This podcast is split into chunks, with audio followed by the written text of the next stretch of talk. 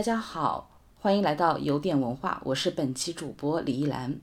这一期我们继续来聊聊历史。可能听过我们节目的听众朋友，呃，知道我们第一期也是聊的历史，那个时候我们邀请的是作家马伯庸。今天我们继续来聊历史，我们今天邀请的是历史学家王迪教授来聊聊历史。王迪教授呢是美国约翰斯霍普金斯大学的历史学博士，现在是澳门大学的讲席教授，著作等身啊。非常多的历史著作，包括街头文化，我们很很多人都熟悉的袍哥，还有那间街角的茶铺、消失的古城等等。有意思的是，王迪教授和马伯庸虽然说身份不同，但是他们打开历史的方式都殊途同归，都是从历史的缝隙，或者是从普通人的角度，从微观的历史的角度来解读历史。欢迎王迪教授。哎，谢谢李老师，非常高兴能参加你的节目。调理好了，叫我李老师，我有点忐忑。对，很好玩，就是因为我听一听王教授的这个声音，就觉得非常的温暖，很熟悉，很亲切，因为带着这个非常浓重的川普。没办法，改不了了。方言也是一种历史，您怎么看？其实就是在我大学的时候，很多的同学在最开始，很多同学有一个现象，就是说，我们如果我们是重庆人，因为我是重庆人，您是成都人，但来自天南海北的同学在汇集到一个校园的时候，在最开始的时候，我们不太讲这个普通话。后来他们跟我们讲，说是有一种傲慢，觉得我们四川是一种傲慢。但是其实我我说我骨子里其实是不自信的，是你是不是也存在这个问题？您？对，同意。其实说傲慢是个误解，其实我们是自卑。我们我们讲不好普通话，而且像你们以后好一些了。像我在川大的时候是七零年代末八零年代初，然后读研究生留校啊，八零年代那个时候在校园里我们都是说四川话。包括我们的老师，我们的老师其实好多都是四川籍嘛，他们在课堂上都是讲四川话。呃，确实我也记得有外省来的同学其实反映，希望老师能讲普通话，但确实这个是个传统。然后我留校，我是八五年留校的，在川大我们上课也是四川话，我讲中国近代史都是用四川话。那个时候，反正就是说，如果你讲普通话，反而觉得有点另类，不像现在，后来已经成了风气了。你上课基本上是必须用用普通话。实际上，我是讲普通话，我是一九九一年离开呃成都，离开四川以后，才正儿八经的啊，到了美国以后才开始讲普通话，所以这个口音。就完全没办法改变了。你走到哪里去，虽然我觉得我讲的是普通话，但是对方一听就说啊，你是四川人吧？是的，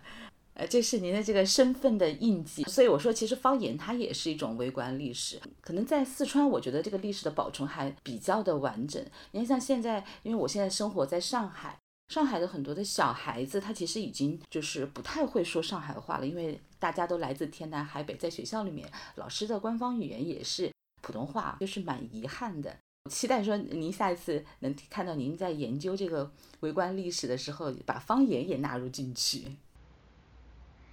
对呀，这个其实语言就是一个文化的一个承载者。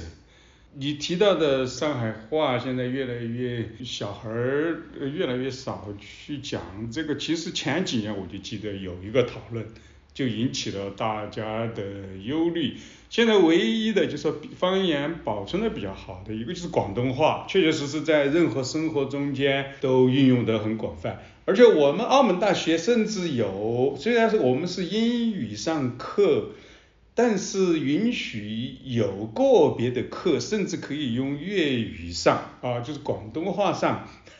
说实话，我在澳门大学待了七八年了，我仍然听不懂广东话。但是广东是保留的比较好的，还有就是四川话保留的比较好，就说不会有这样的担忧，就说我们生活中间。四川人几乎都是说四川话，但是上海就不一样了，就是你刚才提到的，有位小孩儿他在学校里都是说普通话，实际上他们私下在一起玩的时候，也是说普通话，也有学者担心，就是说到了下一代，再等几十年，也可能上海话真的就慢慢就没有了。这个方言确实，我们研究历史，其实我们也要研究它的语言啊。虽然我不是专门研究语言，但是这个文化就是由语言来传承的嘛。你想，我比如说研究茶馆，茶馆中间的这种。其实我在那个街头文化，后来在是这个人民文学出版社，其实有好些资料我都提到，就是关于讲茶馆里边聊天儿所引起的误解，就是这个音听走了以后啊，就会产生互相之间的沟通的障碍。这种情况是在交流中间经常会出现的，而且甚至在民国时期晚期，民国时期政府的有专门的发规章，比如说有听到外省人讲话的，呃，形迹可疑的，要向警察这个报告。就是，所以这个从你的语言来判断你的政治身份，还有在场馆中间各种由于讲方言的问题所引起的误解，或者因语言所引起的冲突啊，其实这个是我们研究社会史、社会文化史、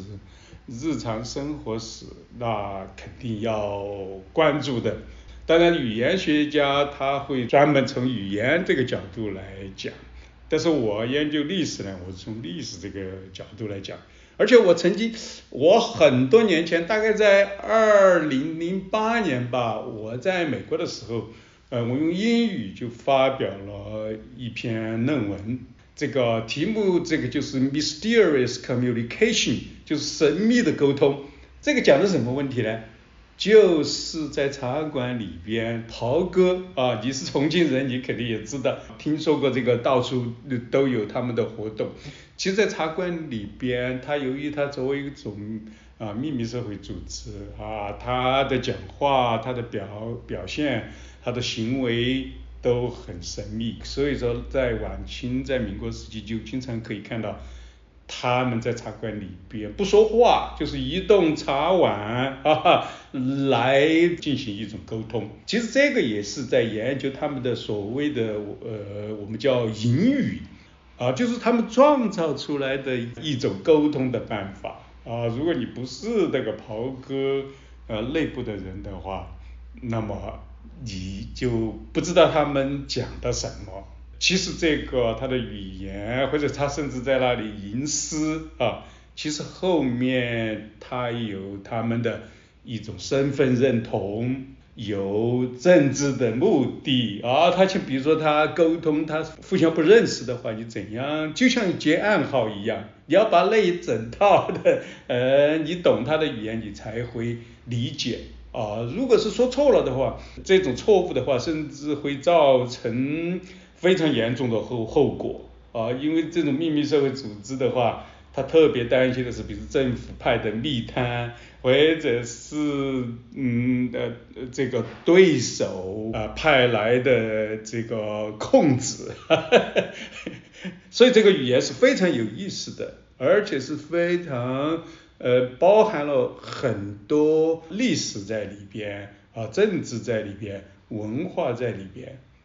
对。是非常好，其实你看一个简单的方言，它其实背后藏着一个大的乾坤啊。所以我也很好奇，就是您就是历史学家，我们想象当中他其实他关注的是大江大河，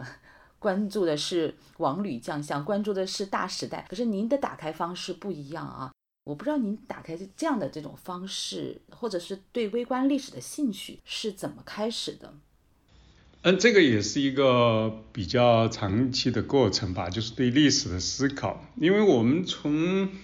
其实从中学就开始读历史，然后进入大学历史专业，其实我们接受的都是那种什么大历史观，啊，就是其实我们。呃，在读大学的时候，老师也告诉我们，你们选题一定要选重要的题目。其实我最早的研究论文也是研究的比较大的题目，研究孙中山，研究辛亥革命，研究这个辛亥革命对帝国主义的态度，这些我认为是重要的题目。当时想都不会想，哦，会研究茶馆，或者是研究街头文化。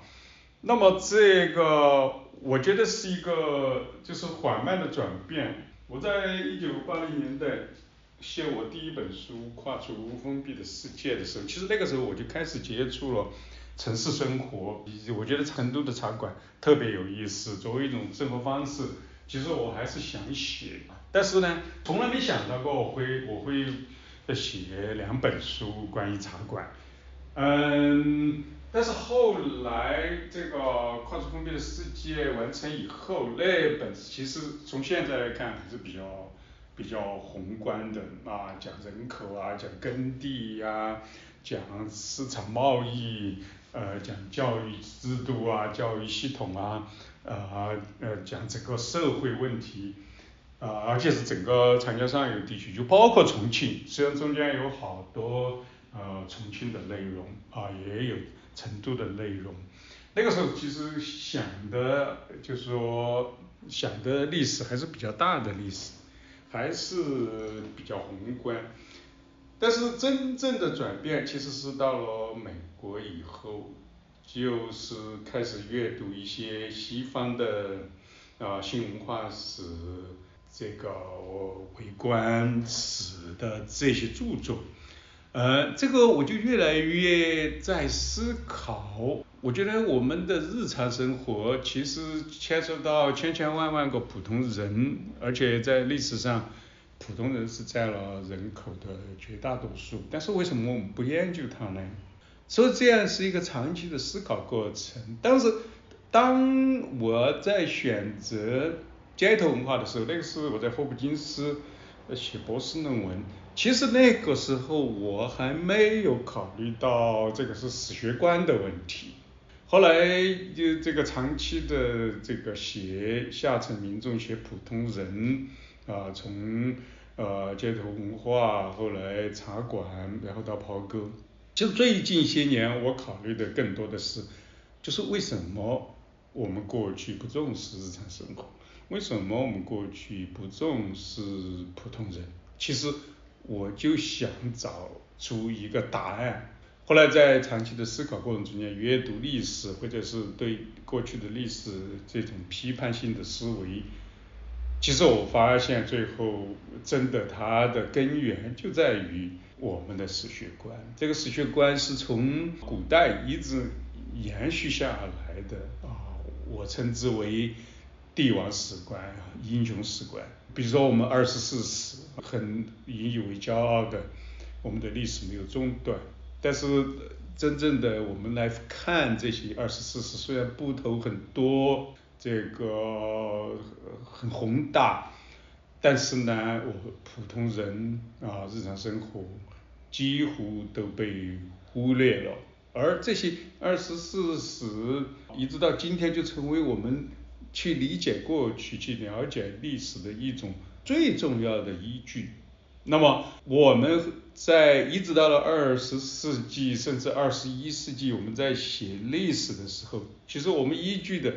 这种流传下来的历史资料，那不可避免的会影响到我们的历史思考方式啊，历史写作、历史方法，这样我才发现这个是一个非常重要的问题了。如果不解决这个问题的话，实际上会影响到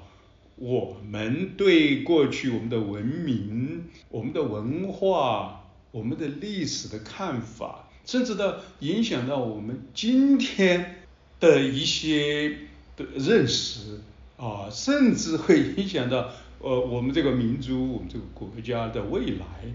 所以说，现在我才真正的是感觉到啊，这个不是简简单单的过去，只是我觉得这个只是一个历史研究的问题，一个好物的问题。你喜欢宏大呃世界，我喜欢微观。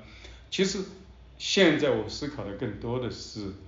呃，是我们怎样认识我们的过去，怎样思考今天，怎样思考未来，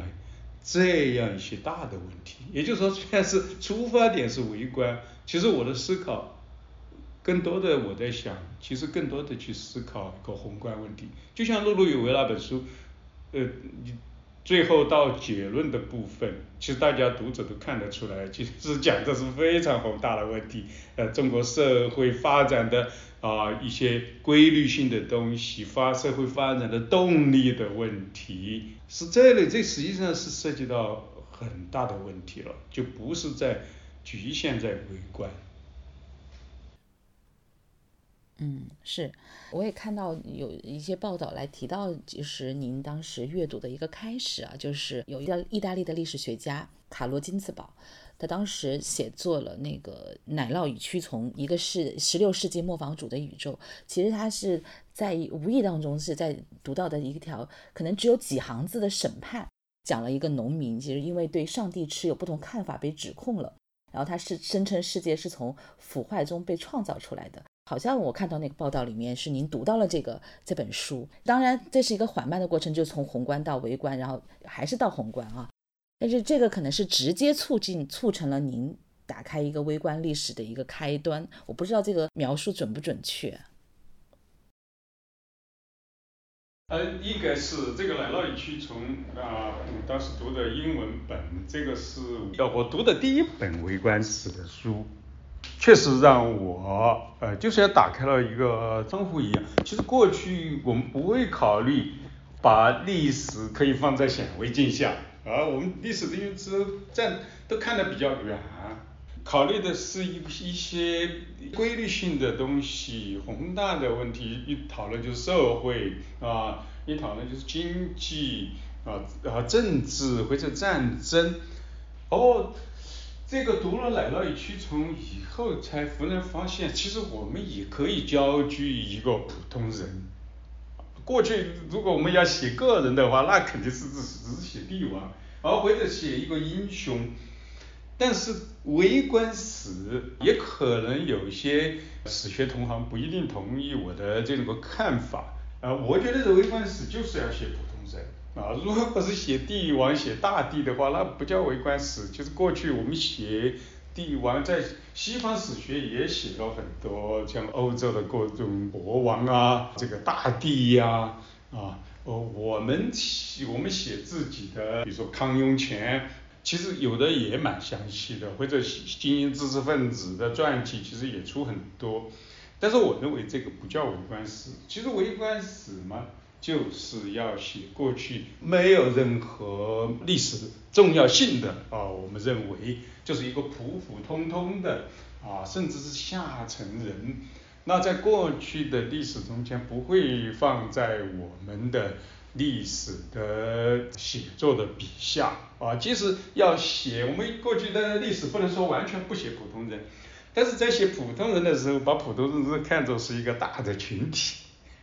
千千万万群众、人民或者是民众啊，我们都是用这个词汇，不会去这个描述这个某一个人他怎么思考的，他的生活的经历，他的故事。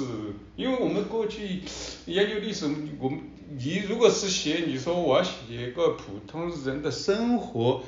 肯定这个教授、指导老师就会问了，那你研究它有什么意义呢？它对历史有什么作用吗？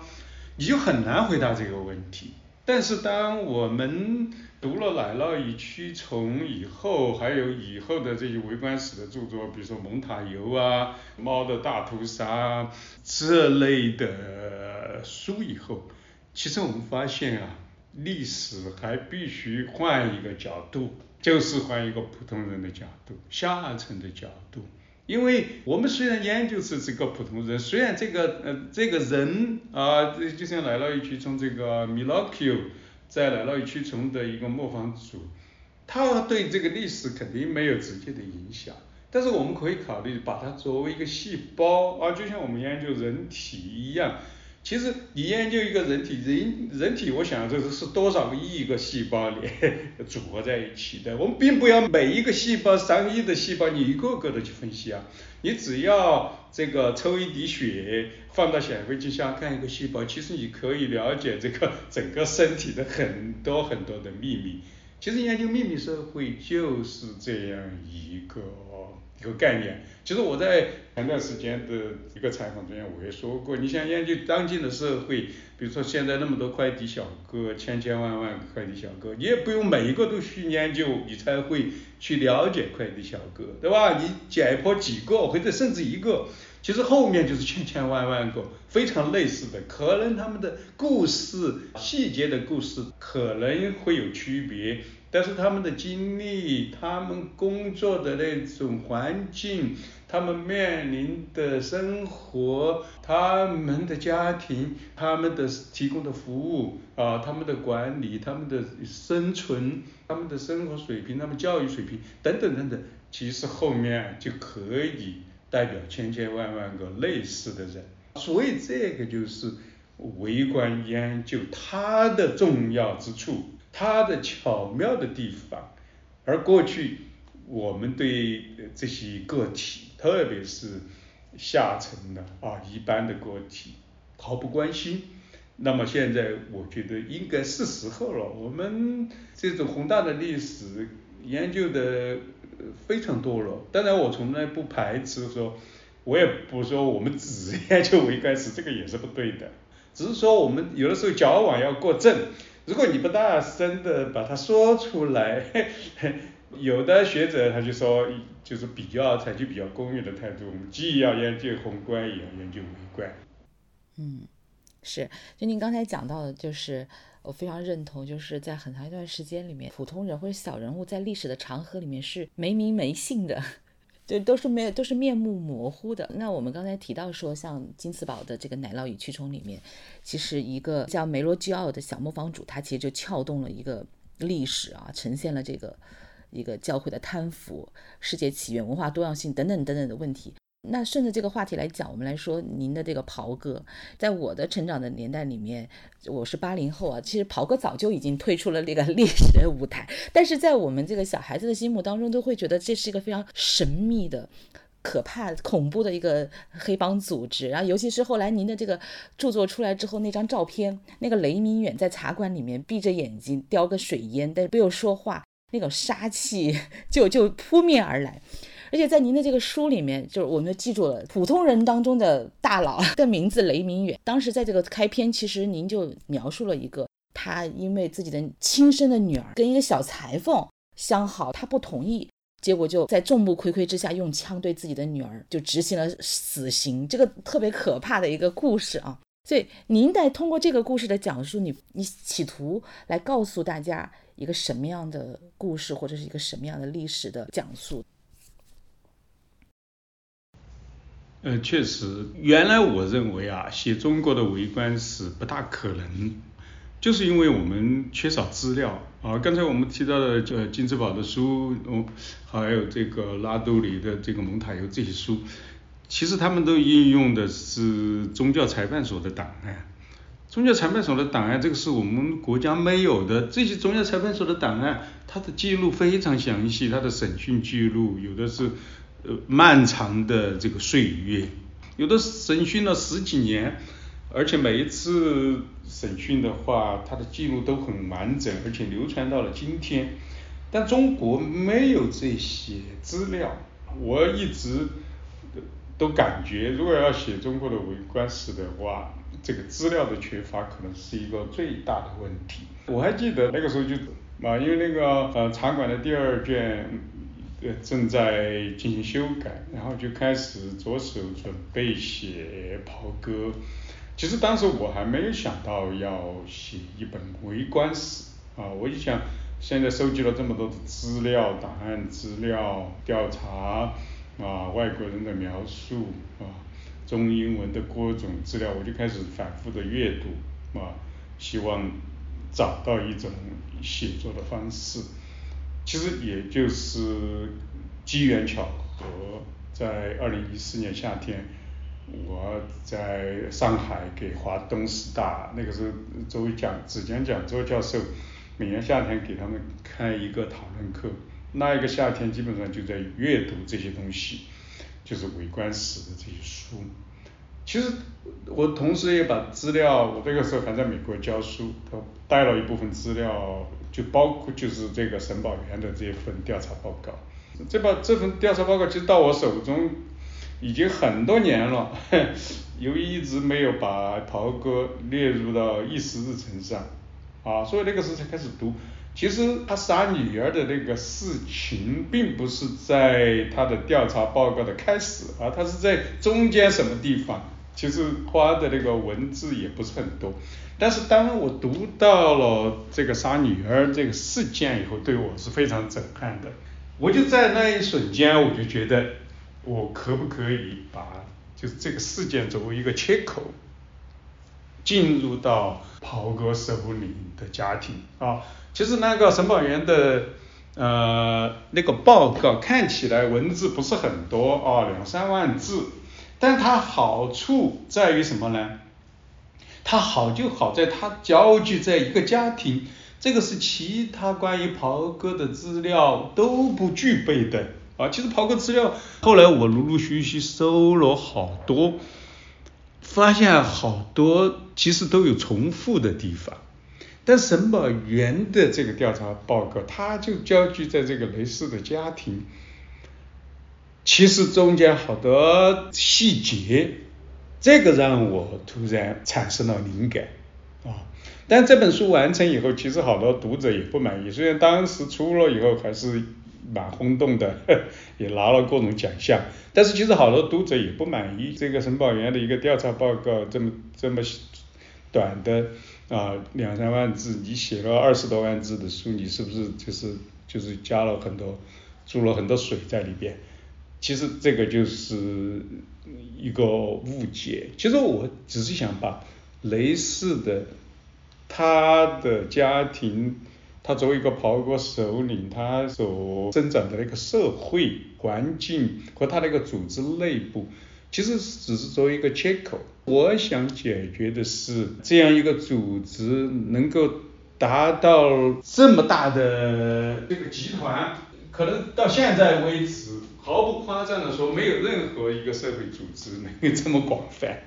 呃，我经过档案和其他的资料，基本上可以确定，大概成年男子的百分之七十都加入了这个组织。你想多多宏大？那么它是怎样影响到地方社会的？就是我交集在川西平原，实际上它成它是一个秘密社会组织，它是不被官方认可的。但是呢，这样一个组织又进入到了各个政府的各个机构，啊，包括进入到呃警察，进入到政府。啊，甚至进入到军队，它实际上表面上看来，它是一个秩序的破坏者，它是一个暴力集团啊。所以为什么我的副标题是暴力秩序？它一方面是个暴力集团，他对自己的人实行暴力，他通过暴力来实行统治。但是呢，另外一个方面，他又是地方秩序的维持者。而甚至地方的税收、地方的安全、土匪剿匪，都是由他来实行的。甚至到了四十年代，包括重庆，我是因为现在也在写另外的袍哥的更宏大的一个历史。像抗战以后，重庆的这个议事会的选举，如果你要进入到这个这个议会的话，你没有袍哥的背景，基本上是选不上的。无论是在乡村还是在城市。他们都扮演了重要的角色，其实已经不成为我们所理解的，真的是所谓的秘密社会。其实秘密社会表面上看起来它很神秘啊，它是政府要限制控制的。其实到了一九四零年代，政府已经完全没办法控制这个集团了。就是说，虽然表面上从法律上来说，他们是非法组织。但是呢，他们的势力是无所不在，甚至从一定程度上来说，已经是公开了啊。比如说在重庆啊，在成都的茶馆，好多看见什么什么宫口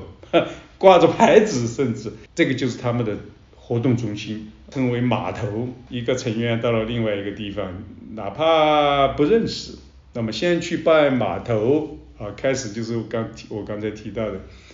用各种语言啊，就他们的秘密的语言进行沟通啊。其实我在那篇论文中间我也指出来了，他们所谓的神神秘秘的，其实也就是一种身份认同而已。你想，如果政府如果警察要抓他们，一看他们在那里摆来摆去啊，在那里念念有词，那么一看就是袍哥的成员。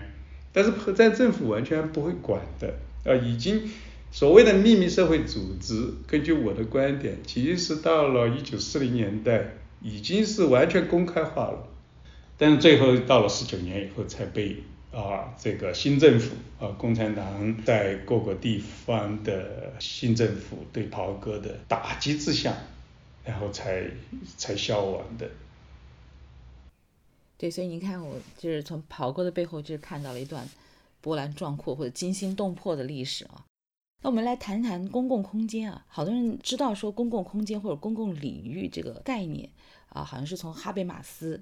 或者汉娜阿伦特来讲来开始的，因为他给了公共空间一个定义。但实际上，在您的著作里面，其实也多次都提到，其实中国早就有这样的公共领域或公共空间了。那么茶馆其实就是。呃，它这个公共空间或者公共生活的一个集中体现啊，比如尤其是比如说成都成都人 对，啊，以及在茶馆里面进行的这种娱乐生活，最典型的打麻将，我觉得是这个市民精神生活的一部分。所以您乐此不疲的在。写关于茶馆的这个著作，比如说您在写了茶馆成都公共生活的衰落与复兴，也写了那间街角的茶铺。所以您为什么如此的热衷于来研究茶馆，来写作茶馆呢？其实和我刚才提到的像新文化史、微观史，呃，我们焦聚普通人，我们写日常生活。那么我们研究历史。我们除了研究大事件、研究战争、研究政府、研究经济，或者研究中国文化，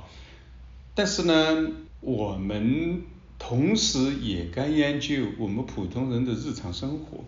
这个是我从做博士论文，然后一直到现在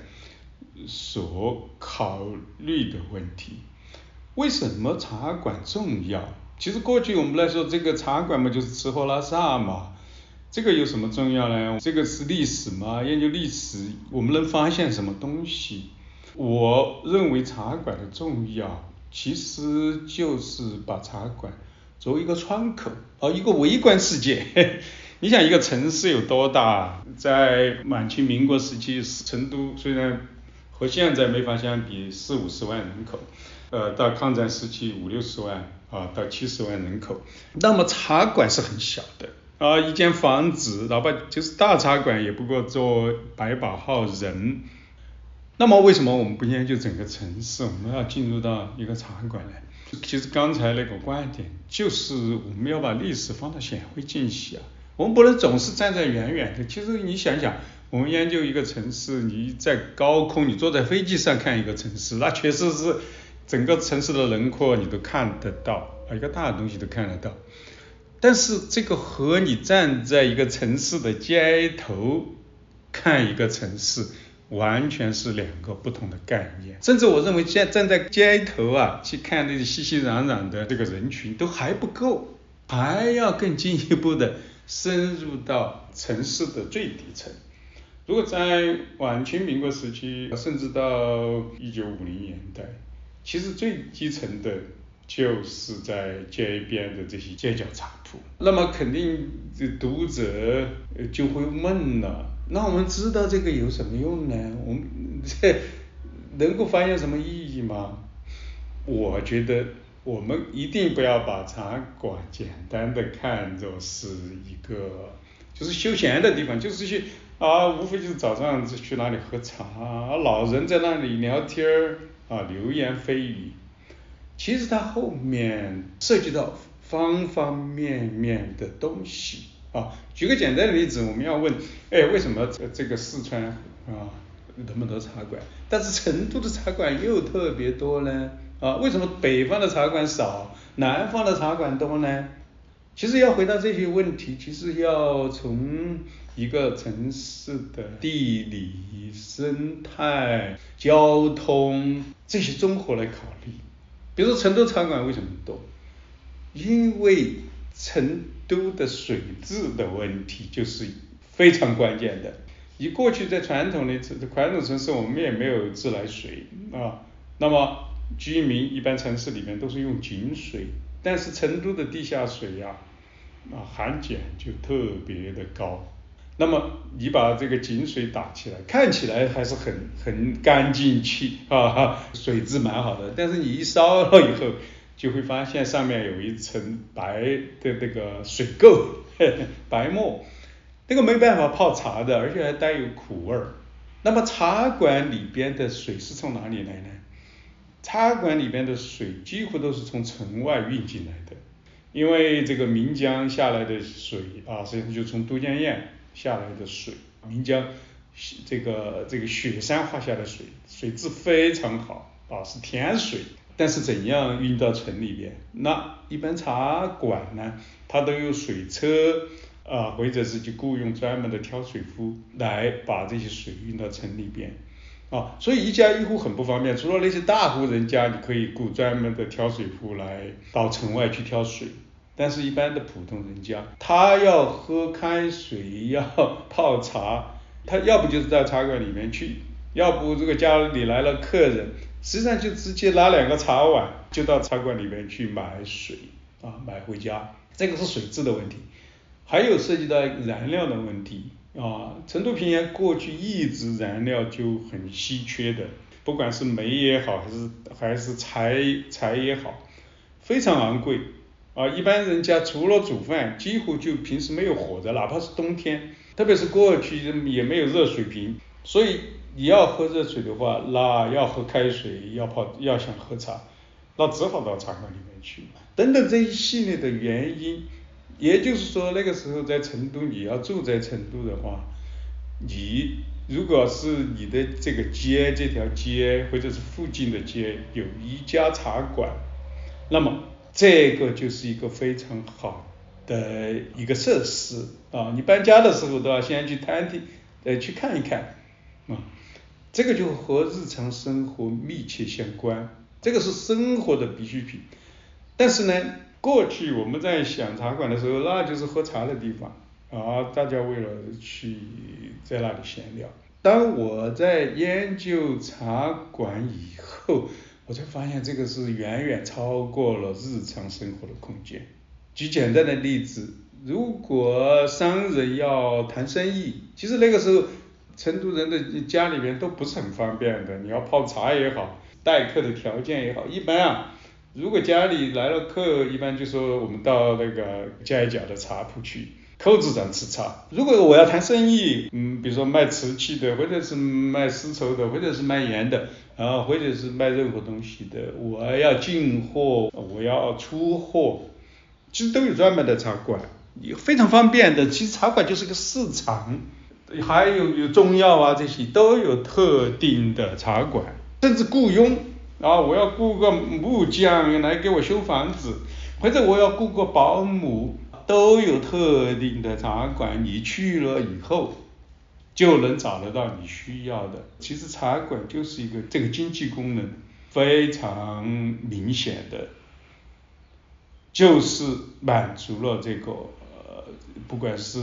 这个交易贸易或者是劳动力的这种需要啊，经济的需要，还有就是远远甚至超过。经济的需要就是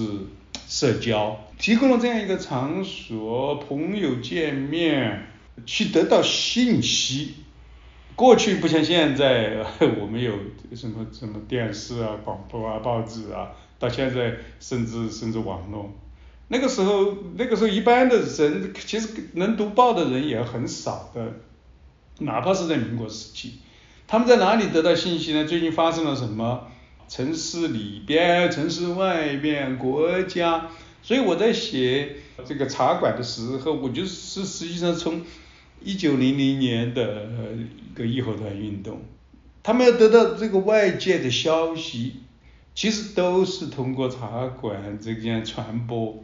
所以你如果待在家里，如果你一天不到茶馆里去，你就会感觉你都不知道外界发生了什么。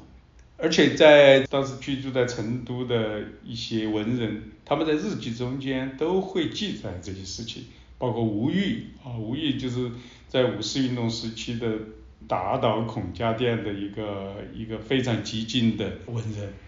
你看在成都发生战争的时候，大家都躲在家里，敢不敢出去的时候，他先派一个仆人，你先出去看看这个街头的茶铺开没有。然后那个仆人出去了一趟，然后一会儿回来说，呃，这个这个口子上的那个茶铺已经开了，哇，他就就这个就安全了，大家就可以出门了。你想这个茶铺开关，呃，就成为一个标志性的东西，这个信息交流啊，沟通，更不要说茶铺也是这个各种娱乐，因为当时也没有什么电影院、戏院，在晚清的时候，在过去十九世纪，那么。就到茶馆里面去听评书啊，看戏呀，听曲艺呀，得到娱乐。啊，后来你看，所以说成都最早的电影院实际上都是从茶铺开始的，然后慢慢变成了戏园啊，从茶铺中间开始发展。你看多少功能，还不要说秘密社会了，就是很多社会组织，它没有什么资金，也没有一个办公的地点，茶馆就是他们的聚会的地方，我们要开会。那我们到茶馆里面去开，然后大家这个先喝茶啊，甚至也不用定非常一个很严格的时间，大家去了早去的先在那里喝茶聊天儿，啊，甚至坐了一两个小时以后，我们才开始开会，还有更多的甚至是一个民事法庭，就说邻里有了纠纷。我们不是先到官府去打官司，我们先请一个那个中间人来给我们调解。调解是在哪里调解呢？就是到茶馆。所以当时有一个说法叫茶馆讲理。如果有了纠纷，我们去茶馆讲，茶馆讲理，就相当于现在的居民委员会了。先给你们调解，啊，调解不下来，才到官府去打官司。这个茶馆的功能多么复杂啊！他扮演的角色多么重要！过去我们好像表面上看到大家坐在那儿喝茶，就这么简单。其实哪有这么简单？表面上看起来是风平浪静，其实当你进入到了这个微观世界，哇，里面是这么丰富多彩啊！这个其实过去你要叫我说茶馆，我说不出个所以然的。但是当我研究了以后，我才发现，当时的人说成都是个大茶馆，茶馆是个小成都，这句话真的没有说错。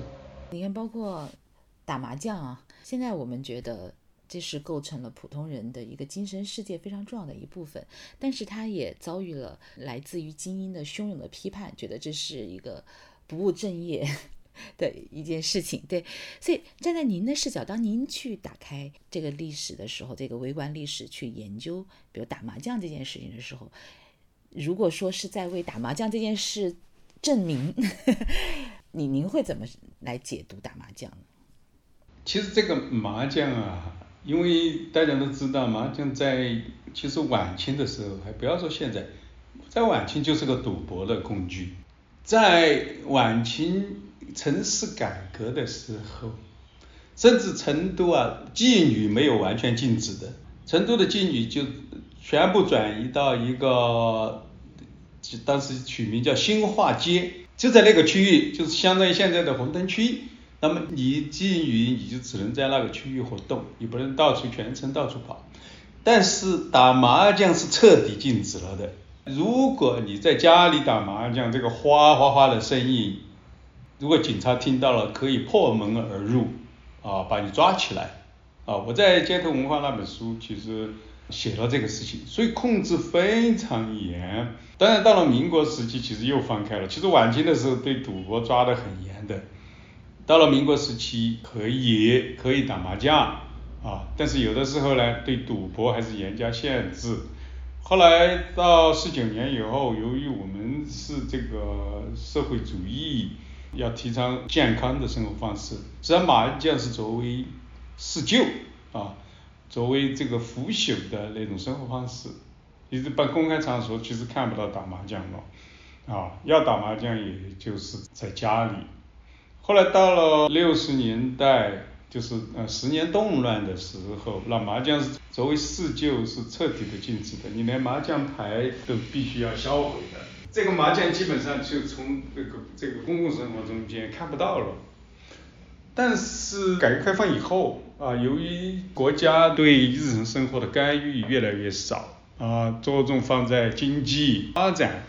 所以说麻将开始死灰复燃，而且发展的非常普遍。啊，其实这个也不是一个程度的问题，其实全国啊到现在为止啊，在城市中间啊，在乡村，我在我的第二本茶馆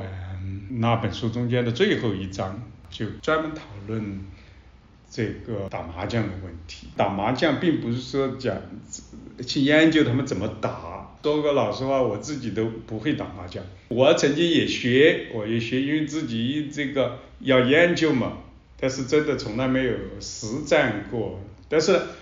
我倒并不在于我要去，真的是要会打麻将才能研究麻将。其实我的焦点是放在人与人之间的关系，啊，人与社会的关系。我研究的是，就是说怎样这个麻将会引起社会的纠纷啊、冲突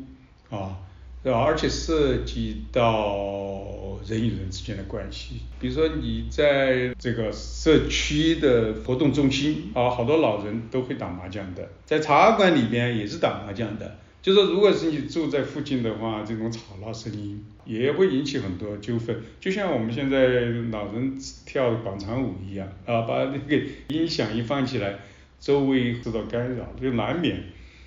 会发生社区的居民之间的这种冲突，我也在研究这种冲突，我也研究对这个麻将的报道，而当时主流媒体是怎么报道，把麻将看成一种社会问题，因为确确实实我们从报纸的报道中间其实看到了很多因为麻将所引起的社会问题，比如说老人打麻将打得过久，健康的问题，甚至死在麻将桌上。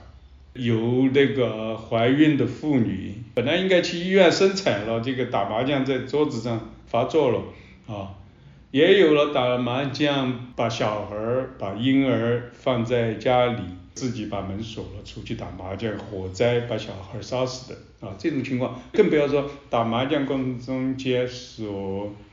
引起的冲突啊，为了争座位。或者是打麻将中间作假等等，还有观战的人在那里瞎出主意，一切一切都会出现问题。特别在我研究这个麻将，主要是二零零零年前后的出现的问题。后来我的那个那本书就到二零零零年，实际上所发生的事情是一九九零年代、一九八零年代。其实反映了负面报道，可以看得出来，地方的主流媒体啊，电视台、报纸、有广播，对这种麻将的批评，甚至认为成都到处都在打麻将，实际上是有害于城市的形象。特别是那个时候正是发展经济的时候嘛，那个时候二零零零年前后，而且中央有一个很大的计划，就是西部大开发。成都是一个非常重要的城市，成都的那些政府都很担心，如果你想成都要想吸引投资、发展经济，大家一到成都一看到处都在打麻将，都是懒散的，难道这样能吸引投资吗？都这种问题啊，啊，我记得政府啊还组织专家讨论这些问题，怎样树立一个。正面的形象，他们认为打麻将是一个负面的形象，是影响了我们的声望。这些讨论其实都在我的研究中间啊进行了分析。其实当时来说啊，麻将是一个负面的啊，影响城市形象的，而且作为一个不健康的生活方式。其实根据我的观察，当然我只写到二零零零年，其实到现在，你看。报纸上再也没有这些讨论了。其实麻将照样在打，但是对于麻将的危害，这些担忧似乎已经烟消云散。这个打麻将是你们自己的事情啊，不是我们要担心的事情。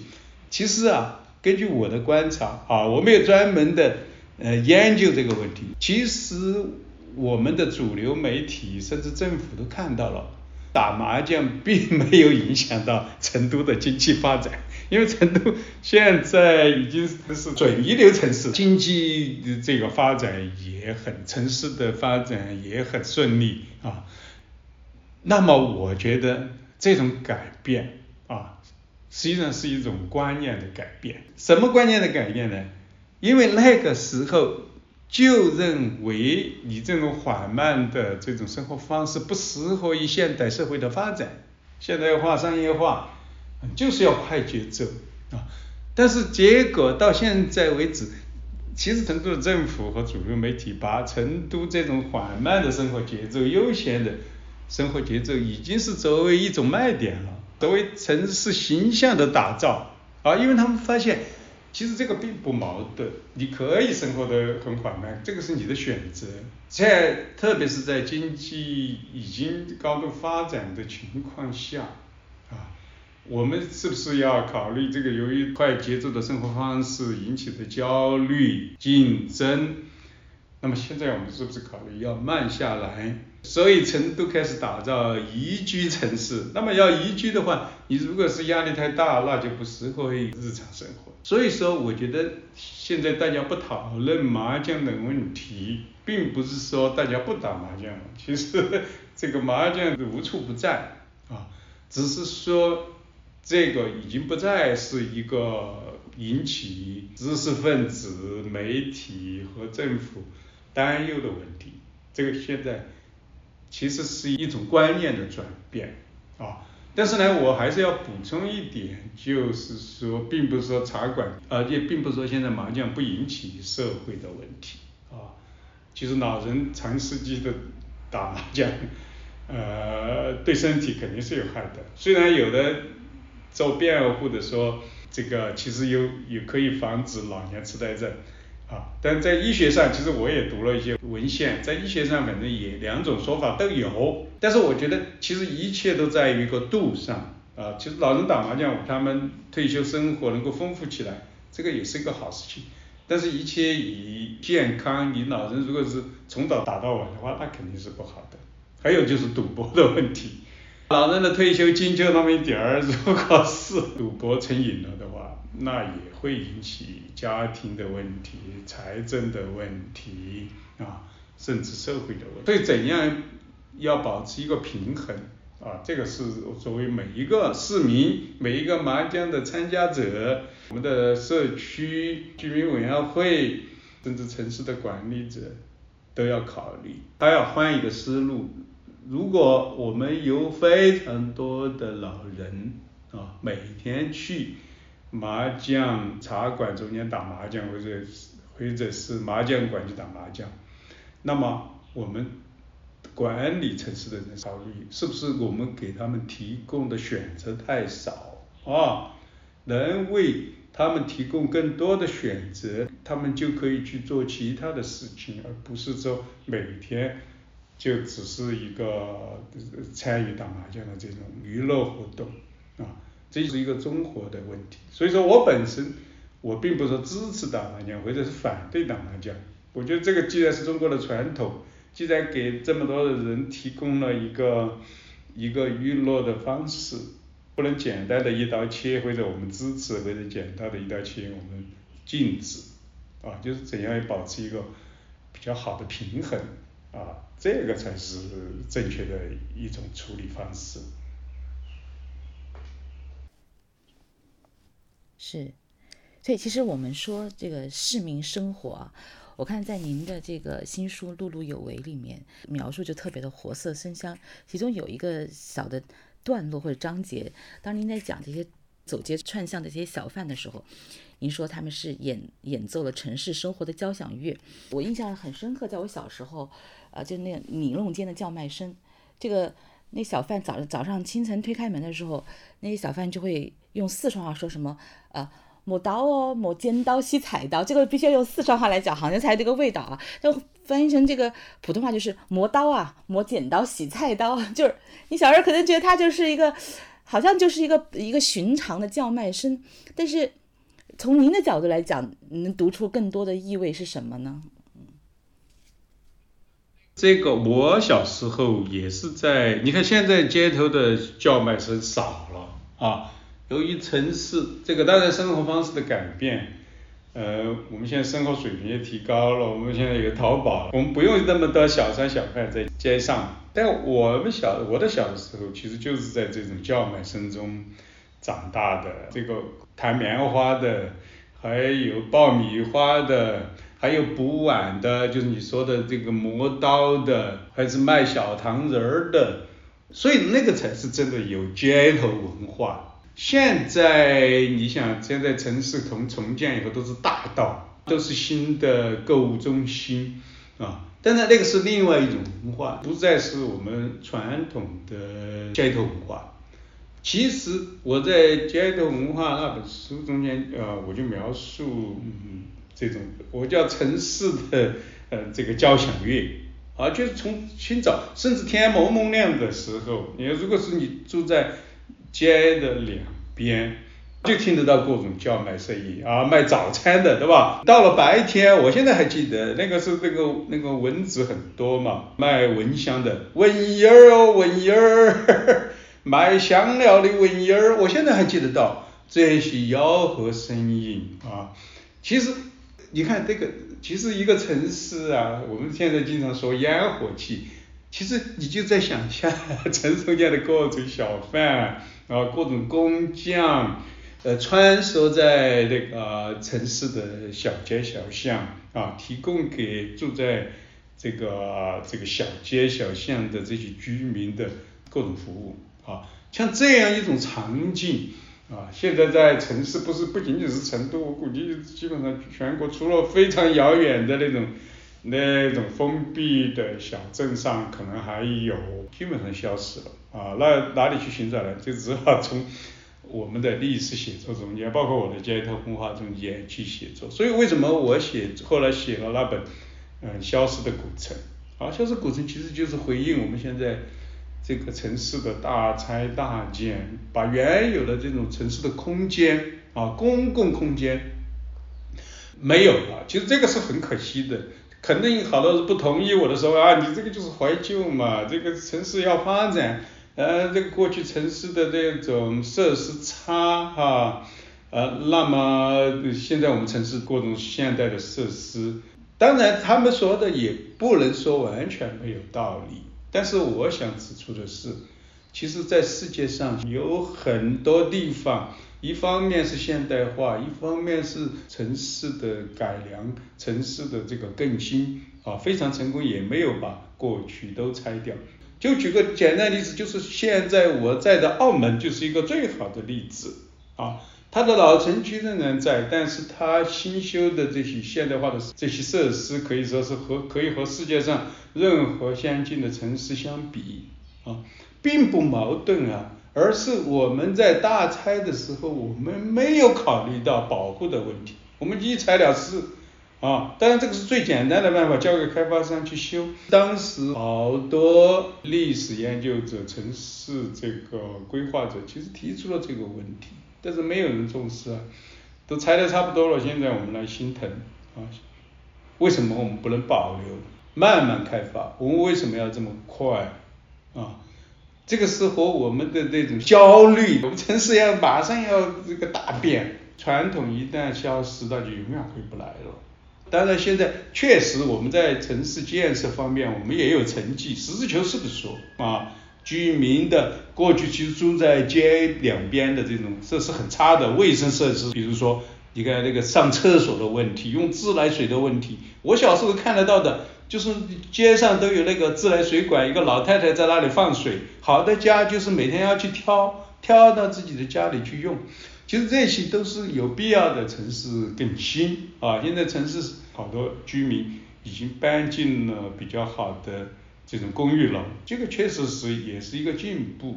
但是呢，我的意思是说，我觉得我们可以做得更好，在保留自己的传统，保留我们自己的过去城市的格局啊。你想想，成都过去被称为什么啊？外国人来说，这个成都就是一个小京都。你现在我们去京都看看是什么样子？现在再看成都什么样子，完全是两个概念了啊。只是说可惜，但是呢，现在呢，能够意识到这个问题，其实也不太晚啊。就说我们现在成都还有很多啊，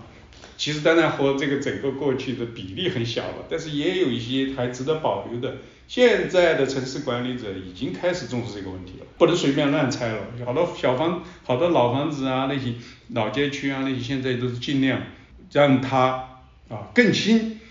但是呢，不是拆，而是把它改造啊。这个我觉得这个思路是对的。成都现在好多地方正在做这个事情啊。当然呢，这个过去的这个城市的面貌啊，确实。已经改变了啊，那么我们要了解过去的话，那只好从过去的老照片呐，还有从这些历史书中间去寻找啊。对，挺遗憾的。说包括其实我们在讲微观历史的时候，您呃其实开篇啊就讲到衣食住行，包括穿衣的这一个段落，我就很。很感兴趣，读得津津有味。你看现在很多年轻人特别喜欢《甄嬛传》，那看完《甄嬛传》之后呢，就研究它的方方面面。然后其实你也提到了，在这个《甄嬛传》中有一个小细节，就是华妃她不是处处都压皇后一头嘛？有一次就把那个翡翠耳环。来转送给皇后，就其实这个翡翠耳环是适合年龄比较大的人嘛，他以此来嘲笑她。但是呢，皇后就说自己得了一副东珠耳环，就不要收她的。那这个东珠其实是一个珍贵的原材料，只有皇后这样的级别可能才能够使用。所以我读来非常有意思。你看，就是只是一个小小的电视剧里面的情节，但是它其实背后那么深的意味。就从您的角度来讲，说我们今天研究历史上的这些人的穿衣，研究以貌取人，就是它的意义是什么？其实我们的历史是很丰富的，除了政府、皇帝、宫廷，我这个就是历史的全部了。其实我们的衣食住行，这个涉及到我们普通人的方方面面。表面上看来好像衣食住行看起来并不重要。但是这个是我们过去的一个部分啊，我们祖先我们从哪里来的？所以我们需要研究这些东西，了解这些东西啊，我们是怎么过来的？像这种呃以貌取人啊，其实并不是说是今天是这样，在历史上就这样，它这样是长期形成的。所以为什么今天才有好多花大价钱要买名牌的包，对吧？要穿名牌的服装，这个它也是。当然，我并不是说随着生活水平的提高嘛，把自己打扮的漂亮一些啊，穿一些得体的、有质量的高档的服装，我觉得这些无可厚非，只要你能够在经济上也能够承受。其实这个也不是只是中国的文化，其实在其他的社会啊，包括西方的社会也是这样有这样一个过程。因为我过去我们。我们看一个人，那当然是从他的外表啊。你欧洲的中世纪，你看他还有族徽啊，你使用的手帕上啊是那个族徽。日本也是这样啊，这个是代表了你的身份象征啊。甚至你像在中国使用什么色彩啊，使用什么图案啊，我们的官服也是啊，一看就是你这是极品，你看你的那个官服上是什么鸟。那这个就是文化，深厚的文化啊。比如说沈从文写中国服饰史，其实这个也是非常 非常了不起的贡献啊。因为刚好这些啊非常日常的东西是我们过去不重视的，其实也有很多运用的功能啊。你想我们要拍电视剧，我们要拍电影，如果你中间的这些细节都是错误啊，使用的器具啊根本不是那个时代的。那么这些需要我们做研究历史的人去做一些表面上看来好像不是有非常重大的意义的一些，特别是这种物质文化的东西。这个除了我们需要了解我们的过去，我们从哪里来的，其实在今天也有很多呃这个运用的价值啊，你发展旅游也好。啊，还有你都不懂，你过去你祖先是怎样一种生活状态？其实这个也是一种欠缺呀。研究衣食住行，虽然不能回答这个民族国家这个命运的这样的大问题，啊，但是对这种日常生活是牵涉到我们每一个普通人，涉及的面非常广啊。那么，我觉得把这些传统把它写出来啊，传播出去，让我们普通读者哎了解一下，我觉得这个也是历史研究的意义。所以在这本《碌碌有为》中间，其实衣食住行都有涉及。对，其实很有意思啊，这个您的这本书的名字，因为我们知道成语叫碌碌无为，你把这个改成碌碌有为，就是从无到有，这个是不是就是您传递的一种您的一个史学观？我才注意到它的这个英文啊，叫做 Amazing Everyday Success。就这种烟火气的市民生活，或者这些细碎的历史的细节，你把它视作一种成功，不知道您是怎么解读的？我觉得这个标题，你中英文的标题是不是都在传递了您的一种想表达的一种史观？对，其实就是我们开始聊的时候所讲的这个问题，我就说了，这个不仅仅是一个历史观的问题。其实还涉及到我们怎样看我们自己的问题，因为我们要知道，那种成功人士毕竟在人口中间占极小的部分，那绝大多数的普通人，如果按照过去我们的帝王史观、英雄史观，或者那种灌输的那种认知，我们觉得我们来到这个世界上，那就是。碌碌无为的啊，我们就是消耗 消耗资源，因为我们对社会没有贡献。我觉得这本书实际上是要告诉我们的，就是普通人啊，我要想传达这种信息，日常生活，我们作为普通人，我们把日常生活过好，我们的家经营好啊，我觉得这个就是我们对社会的贡献。其实。文明就是这样发展起来的，啊，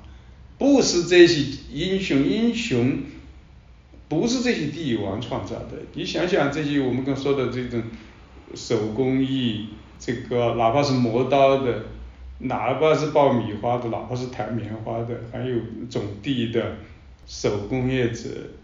啊，我们的这种各种工艺，哪个不是普通人创造的？我们的。瓷器啊，我们的茶叶、丝绸啊，我们过去的四大发明，哪样不是我们普通人创造的？所以这种英雄史观、这种历史的书写啊，一代又一代啊，我说的一代一代，就从古代到现在啊，哪怕在二十世纪初，梁启超提倡新史学的时候，就批评过所谓的二十四史。就是二十四姓之家谱，但是后来根本没有改变啊。那么《碌碌有为》这本书，其实读了以后，就是要让我们充分的认识我们的价值。这个可能甚至有一定的现实的作用。这个现实的作用就是说，我们不必要为我们的平庸啊，所谓的平庸，我说的不是就是我们这种日常生活对外人来说是平庸，我们不要认为这个是平庸。难道我们把自己的家经营好，我们这个不好吗？这个社会稳定了，文明发展了，传宗接代，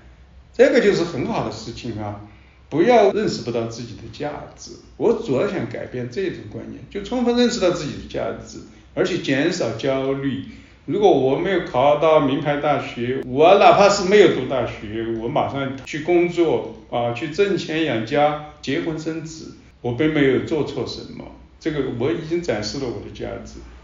当然我并不是说提倡不努力、躺平、啃老，这个是不对的。但是认识到自己的价值，就是说，其实人各有自己的长处和短处啊。为什么一定要这个千军万马去过独木桥啊？大家都考公务员，考上了就算成功，没有考上就算失败啊，或者是都要去做企企业家啊。这个都是不现实的，所以引起这个家长对子女的焦虑啊，甚至这个让这个我们的青年人啊，从小就在这种考试啊，特别我觉得现在中国非常大的问题就是把过多的精力，把过多的时间，啊，就从小学开始的各种考试，啊，如果我们要想我们的中华民族真的有美好的未来，一定要改变。你想想，我们多少的才智？你现在的这个人工智能发展到多快呀！你就是死记硬背那些东西，你能够赶上人工智能这个速度吗？我们现在需要的是创造力，而不是死记硬背，去用书本限制了我们一年又一年。你想想，从这六七岁进入小学，一直到读完大学二十二岁，如果再读研究生，读完了博士将近三十岁了，多少年？如果不去鼓励人们啊发明创造，而是让大家只是考试，你成了考试机器。这个是让人非常痛心的，我们可以做得更好啊。所以我觉得这本书有为，让大家解放出来。好的，谢谢王老师。就是我们本来是在聊历史，但是我惊喜的发现，跟王老师的谈话里面。缓解了我的焦虑。作为一个普通人，我觉得我瞬间得到了治愈，我变得自洽了。就是不要内卷，九九六也可以抛弃。就是作为一个普通人，获得了那个自洽。我也是人微言轻啊，只能说表达一种看法，这种看法也不一定完全正确。但是我认为我是这样想的，那么我就照实的把它表达出来，让我们的就是能够改变这些有权利的人去思考，或者让我们普通人去思考啊。每个人可能有不同的想法，其实我们也尊重。所以我最后强调一点，其实多元化、包容，这个也是我们社会需要的，不能只有一种观点。可以各种观点表达出来，我们选择更好的，经过讨论，经过选择，啊，这样才是一个健康的社会。是的，好的，谢谢王教授今天跟我的对谈。好，谢谢你这个采访哈，非常高兴有这个机会和这个听众来聊这些问题。好的，那也希望大家听到这期播客之后，对你们有所启发。比如说像我这样，可能自洽了，也缓解了你的焦虑，或者从中找到了重新回忆起你曾经生活的烟火气，啊，等等等等。希望就是如果能够有一点点启发，那就是我们这期节目的呃意义。嗯，好，谢谢大家，拜拜。